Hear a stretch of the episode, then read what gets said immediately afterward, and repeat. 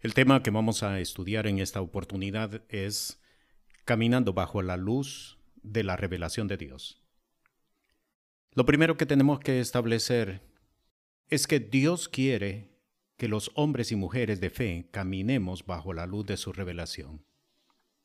Hablar de revelación no es sinónimo de hablar de conocimiento, particularmente conocimiento extraordinario conocimiento nuevo, desconocido, como muchas personas piensan.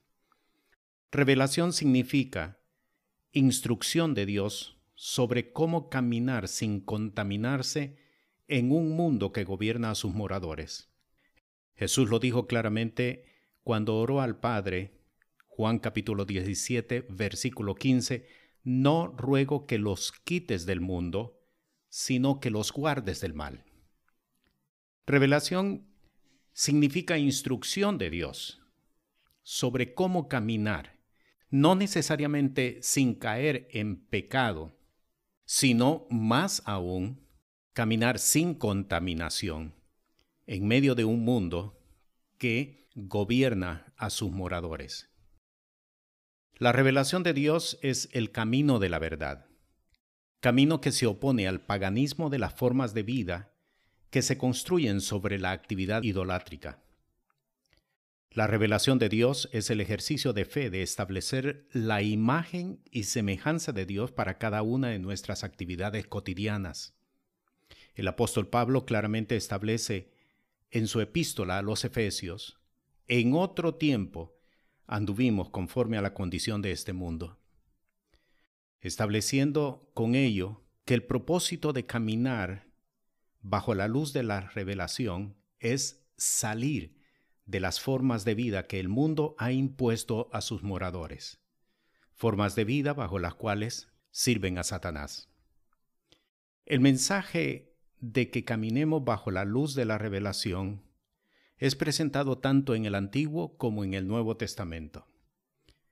El apóstol Pablo en su primera epístola a los Corintios hace una referencia al libro del profeta Isaías y cita, como está escrito, que cosas que ojo no vio, ni oído oyó, ni han subido en corazón de hombre son las que Dios ha preparado para aquellos que le aman. La cita pertenece a Isaías capítulo 64, verso 4. En el libro del profeta Isaías también encontramos la exhortación de Dios a su pueblo a caminar bajo la luz de la revelación. Venido casa de Jacob, y caminemos a la luz de Jehová. En el libro del profeta Isaías, el profeta transmite las palabras de Dios mismo y dice, Así dice Jehová, el Santo de Israel y su formador, Preguntadme de las cosas por venir, mandadme acerca de mis hijos y acerca de las obras de mis manos. En su epístola a los romanos, el apóstol Pablo denuncia que muchos hombres y mujeres de fe han caído en confusión precisamente porque no quisieron tener a Dios en su noticia, es decir, no quisieron caminar bajo la instrucción de la revelación de Dios.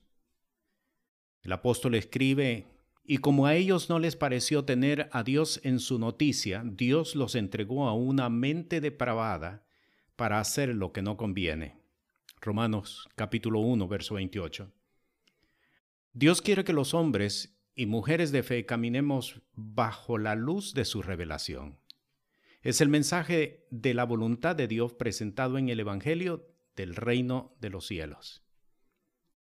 El propósito de estudiar las escrituras y exponernos a la revelación que Dios da por su palabra es para que aprendamos a establecer la obra de Dios sobre la tierra, donde lo vemos en el relato de Mateo capítulo 16, versos 16 y 17, cuando Pedro le contesta a Jesús, tú eres el Cristo, el Hijo del Dios viviente, en el versículo 16, inmediatamente fue establecido por Jesús que la declaración de fe de Pedro había sido resultado de la revelación que Dios había depositado en su espíritu. Lo podemos ver en el versículo 17. Entonces respondiendo Jesús le dijo, Bienaventurado eres Simón hijo de Jonás, porque no te lo reveló carne ni sangre, sino mi Padre que está en los cielos. Notemos cómo inmediatamente Jesús establece el propósito de vivir, de caminar bajo la luz de la revelación. Mas yo también te digo que tú eres Pedro, y sobre esta piedra edificaré mi iglesia, y las puertas del infierno no prevalecerán contra ella. Y a ti daré la llave del reino de los cielos, y todo lo que ligares en la tierra será ligado en los cielos, y todo lo que desatares en la tierra será desatado en los cielos. No es una palabra exclusiva para el apóstol Pedro es la palabra que aplica para todo hombre, para toda mujer que camina bajo la luz de la revelación de Dios. El propósito de caminar bajo la luz de la revelación de Dios es para establecer la obra del Dios eterno sobre esta tierra. En el Antiguo Testamento leemos en el libro de Habacuc, la tierra será llena del conocimiento de la gloria de Dios. ¿Cómo se establece la gloria del conocimiento de Dios? Se establece sobre el fundamento de la revelación establecida por hombres y mujeres que viven por ella, sobre el fundamento de la revelación cuando los hombres de Dios la ejecutan como instrucción de parte del Señor. Establecer reino de Dios no es establecer iglesias. Establecer el reino de Dios es establecer por la revelación la obra de Dios.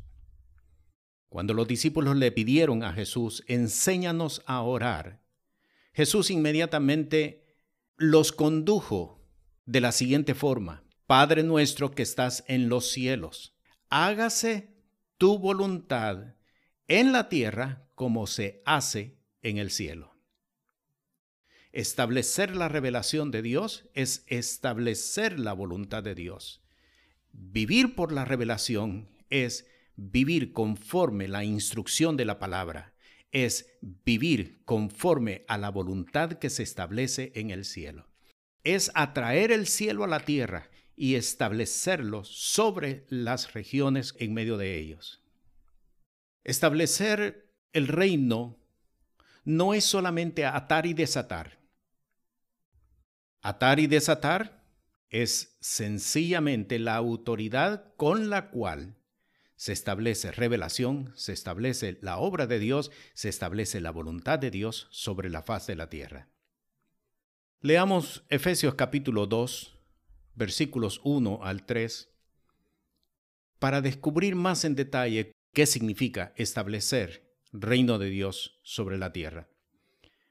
Versículo 1 y Él os dio vida a vosotros, cuando estabais muertos en vuestros delitos y pecados, en los cuales anduvisteis en otro tiempo siguiendo la corriente de este mundo, conforme al príncipe de la potestad del aire, el espíritu que ahora opera en los hijos de desobediencia, entre los cuales también todos nosotros vivimos en otro tiempo en los deseos de nuestra carne, haciendo la voluntad de la carne y de los pensamientos, y éramos por naturaleza hijos de ira, lo mismo que los demás. Entendamos el versículo 1. Él os dio vida. ¿Cómo sé que tengo vida? ¿Cómo se manifiesta la vida que Él nos dio?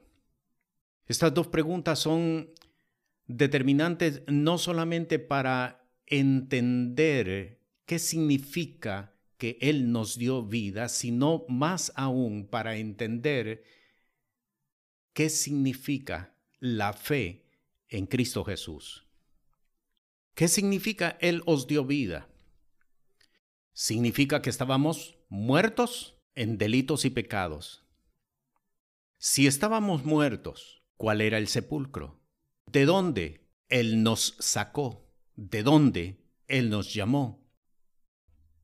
¿Cómo sabemos que tenemos vida? Porque no estamos en el sepulcro, pero ¿cuál era mi sepulcro? Volvamos a Efesios capítulo 2 y leamos versículos 2 y versículo 3.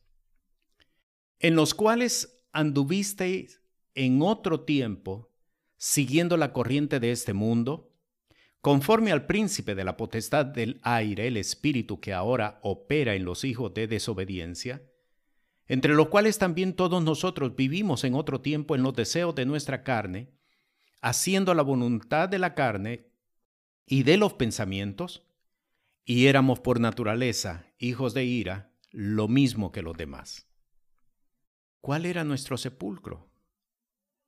Versículo 2, versículo 3 está describiendo cuál era nuestro sepulcro. Cuando el apóstol está diciendo, Él os dio vida, lo que Él está diciendo es, ya no están en el sepulcro. Volvamos ahora a Efesios capítulo 2 y usando las palabras de los versículos 1, 2 y 3, establezcamos por qué decimos que tenemos vida. Sé que tengo vida porque ya no sigo la corriente de este mundo conforme al príncipe de la potestad del aire. Versículo 1. Sé que tengo vida porque ya no vivo en los deseos de la carne. Sé que tengo vida porque ya no hago la voluntad de la carne. Sé que tengo vida porque ya no hago la voluntad de los pensamientos. Sé que tengo vida porque ya no soy hijo de ira. Ese era nuestro sepulcro. De allí el Señor nos sacó. De allí el Señor nos arrancó. Caminar bajo la luz de la revelación significa ser libres de los sistemas de vida que este mundo establece. Caminar bajo la luz de la revelación es salir de los estilos de vida idolátricos que le sirven a Satanás. Es romper con los sistemas de vida que este mundo establece, como el mismo Señor Jesús lo estableció. No te pido que los quites del mundo, sino que los guardes del mal. Es salir del ejercicio que el mundo establece sobre aquellos que no han reconocido a Jesús las fuerzas que las tinieblas establecen por medio de el mundo, el sistema de maldad, bajo el cual están atados haciendo la voluntad de Satanás. Caminar bajo la luz de la revelación es romper con todo lo que el mundo establece. Y cuando hablamos de todo lo que el mundo establece, no estamos hablando necesariamente de pecado Estamos hablando de formas de vida que el mundo impone, por los cuales sujeta a las personas a caminar en sentido contrario a la voluntad de Dios. ¿Cuál es el propósito de caminar bajo la luz de la revelación? Es establecer la obra de Dios sobre la faz de la tierra es establecer reino de Dios, es establecer voluntad de Dios, es seguir instrucciones para poder crecer en fe. Este es el propósito de caminar bajo la luz de la revelación de Dios. He roto con todas las ataduras que este mundo me impuso a través de las formas de vida en las cuales fui enseñado desde niño, porque eran parte de los estilos de supervivencia, de convivencia, de comunión que las sociedades establecen y por las cuales viven. Ya no sigo la corriente de este mundo, rompí con la corriente de este mundo. Ya no vivo en los deseos de la carne, rompí con los deseos de la carne. Ya no hago la voluntad de la carne, rompí con la voluntad de la carne. Ya no hago la voluntad de los pensamientos, rompí con la voluntad de los pensamientos. Transformé mi pensamiento, mi entendimiento conforme a la enseñanza del Evangelio de Cristo Jesús. Ya no soy hijo de ira, rompí con la herencia adámica de estar bajo la ira de Dios. ¿Qué es vivir la vida que Él nos dio? Vivir la vida que Él nos dio es romper con los siglos de vida. Romper con los ciclos de vida que este mundo ha impuesto. El apóstol Pablo lo propuso claramente en Gálatas capítulo 2, versículo 20, cuando dijo, lo que ahora vivo en la carne, lo vivo en la fe del Hijo de Dios. Es romper con las estructuras de pensamiento, es romper con las estructuras de vida, es romper con las estructuras de entendimiento, es romper con las estructuras de pensamiento que este mundo establece para poder vivir la vida que Él nos dio en Cristo Jesús, es necesario romper con todas estas estructuras. Ninguno que no haya roto las estructuras de este mundo puede vivir conforme la fe de Cristo Jesús. Es necesario romper con todas las estructuras. En otro tiempo vivimos conforme al rumbo que este mundo estableció. Pero ya no vivimos conforme si es que Cristo Jesús mora en nosotros, si es que tenemos la vida de Cristo Jesús. Tener la vida de Cristo Jesús no es un ejercicio religioso. Tener la vida de Cristo Jesús es el compromiso de hacer conforme a la enseñanza del Evangelio es hacer conforme a la doctrina del Evangelio del reino de los cielos. No se trata solamente de una confesión, ni siquiera de una convicción, se trata de hacer conforme a la palabra que el Señor establece. Mateo capítulo 7, versos 24, verso 25 el Señor al final de su enseñanza dijo, cualquiera que oye estas palabras y las hace, le compararé a un hombre prudente que edificó su casa sobre la roca. Vinieron lluvias, soplaron vientos y pegaron con ímpetu en contra de la casa, pero la casa no cayó porque estaba fundamentada sobre la roca. Vivir la vida en Cristo Jesús es hacer, es seguir instrucciones conforme a la palabra del Señor. No se trata de una confesión. No se trata con decir que tengo fe, si no hacemos. La fe es muerta. La fe es muerta si no se hace conforme a la instrucción de la palabra porque el propósito de caminar bajo la luz de la revelación es seguir instrucciones. Eso es revelación, seguir las instrucciones de la palabra de Dios. Caminar bajo la luz de la revelación es vivir bajo el ciclo de vida del reino, no bajo el ciclo de vida del mundo. Si he roto mi nexo con el mundo, ¿por qué tengo que seguir la misma agenda que el mundo impone. Muchos hombres de fe, muchas mujeres de fe siguen celebrando febrero 14 como el mundo. Celebran mayo 3 como el mundo. Celebran Semana Santa como el mundo. Celebran Navidad como el mundo. Muchos no han roto su nexo con el mundo. Vivir bajo la luz de la revelación es restaurar las leyes y ciclos de vida que el Señor ordenó para establecer por ellos su visitación. Dios le dijo a Abraham cuando se le manifestó, en el tiempo de la vida volveré a ti.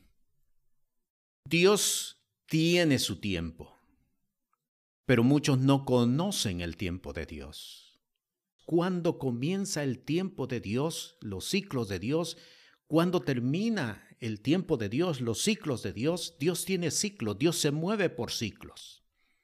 Muchos no conocen los tiempos de Dios, porque no viven por la revelación, viven por el conocimiento, pero no por la revelación. Dios le estableció tiempos a Israel cuando salió de Egipto. Y le dice, Éxodo capítulo 12, este mes os será por principio de años, cabecera de años. Este mes os será el primero de los meses del año. Y a partir de ese momento, ellos renunciaron, rechazaron, dejaron el calendario egipcio por el cual habían vivido 430 años. Rechazaron a ese calendario, rechazaron a esa agenda, rechazaron a ese tiempo y aprendieron a vivir conforme al tiempo de Dios, conforme al calendario de Dios. Esto es vivir por revelación.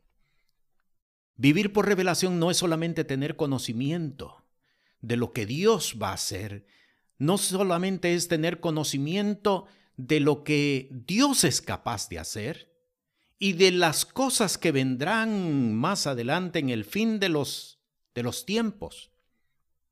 Vivir por la revelación de Dios, tener revelación, es conocer lo que Dios hace, cómo lo hace y el tiempo en que lo hace, porque para todo hay un tiempo. Lo leemos claramente en el libro de Eclesiastés. Para todo hay un tiempo. Y es el tiempo que Dios marca. Vivir bajo la luz de la revelación es aprender a restaurar las leyes y los ciclos de vida que Dios ha establecido para marcar con ellos su visitación, porque Dios visita. Nunca ha dejado de visitar la tierra, la sigue visitando pero muchos no conocen el tiempo de la visitación de Dios. Eso fue exactamente lo que sucedió con Jerusalén. Oh Jerusalén, Jerusalén, cuántas veces quise reunir a tus hijos como la gallina recoge a sus polluelos, pero no quisiste porque no conociste el día de tu visitación. No solamente Jerusalén, no solamente Israel, muchas, muchas, muchas personas, muchas ciudades, muchas regiones no conocieron el tiempo de la visitación de Dios, cuando Dios los visitó, cuando Dios estableció apertura para que aprendieran a vivir conforme la revelación, no la conocieron. Y entonces se cumple la palabra que el apóstol Pablo escribió a los romanos cuando dijo, por cuanto no quisieron tener a Dios en su noticia, Dios los entregó a una mente depravada. Se cerró el entendimiento. Y hay muchas, muchas regiones, ciudades, provincias, países que ahora mismo están viviendo en un tiempo de oscurantismo, de muerte espiritual, precisamente porque no conocieron el tiempo de su visitación. Vivir bajo la luz de la revelación es reconocer la necesidad de restaurar. Así está escrito, Hechos capítulo 3, versículo 21. El apóstol Pedro, predicando en Jerusalén, al cual de cierto es menester que el cielo tenga hasta los tiempos de la restauración de todas las cosas, que habló Dios por boca de sus santos profetas que han sido desde el siglo. Hay dos condiciones, y esta es una de ellas, dos condiciones que se deben de cumplir antes de la venida de Jesús. Esta es una de ellas, la restauración de todas las cosas. Vivir bajo la luz de la revelación es aprender a restaurar. Es necesario que se restauren todas las cosas para que Cristo Jesús venga nuevamente a este mundo. No solamente se trata de decir, ven Señor Jesús, no solamente se trata de eso, se trata de aprender a restaurar. La otra condición la encontramos en 1 Corintios capítulo 15 y es escrito casi en los mismos términos. Es menester que el cielo lo retenga hasta que todos sus enemigos sean puestos por estrado de sus pies. Las dos condiciones que deben de cumplirse para la venida de Cristo Jesús. En Isaías capítulo 58, en el versículo 12, el profeta establece, y edificarán los de ti los desiertos antiguos. Los cimientos de generación y generación levantarás, y será llamado reparador de portillos, restaurador de calzadas, para habitar. Casi en los mismos términos, el profeta Jeremías también lo denuncia en sus profecías. En el capítulo 6, verso 16 dice, Así dijo Jehová, Paraos en los caminos y mirad y preguntad por las sendas antiguas, cuál sea el buen camino y andad por él, y hallaréis descanso para vuestra alma. Mas dijeron, no andaremos. Se trata de que mientras vivimos sobre la faz de la tierra, cada uno de nosotros cumplimos el propósito de ser reparadores de portillos. Cumplimos el propósito de ser restauradores de las sendas antiguas. Caminamos por ellas. Hemos roto con los sistemas de vida del mundo en los cuales crecí desde niño, en los cuales fui enseñado, pero sistemas de vida idolátricos. Todos, todos los sistemas del mundo son sistemas ateos, son sistemas idolátricos. No es el de una ciudad solamente. No es solamente aquellos de Latinoamérica. Son todos, en el mundo entero, son todos. Porque están fundamentados sobre la idolatría. Le enseñan desde niño a caminar en la idolatría. Idolatría no es solamente postrarse ante ídolos.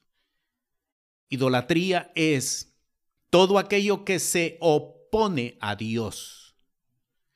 Todo aquello en lo que las personas confían. Todo aquello en lo que las personas depositan su valor y su confianza. Eso es idolatría. Este mundo camina bajo un paganismo, establece paganismo.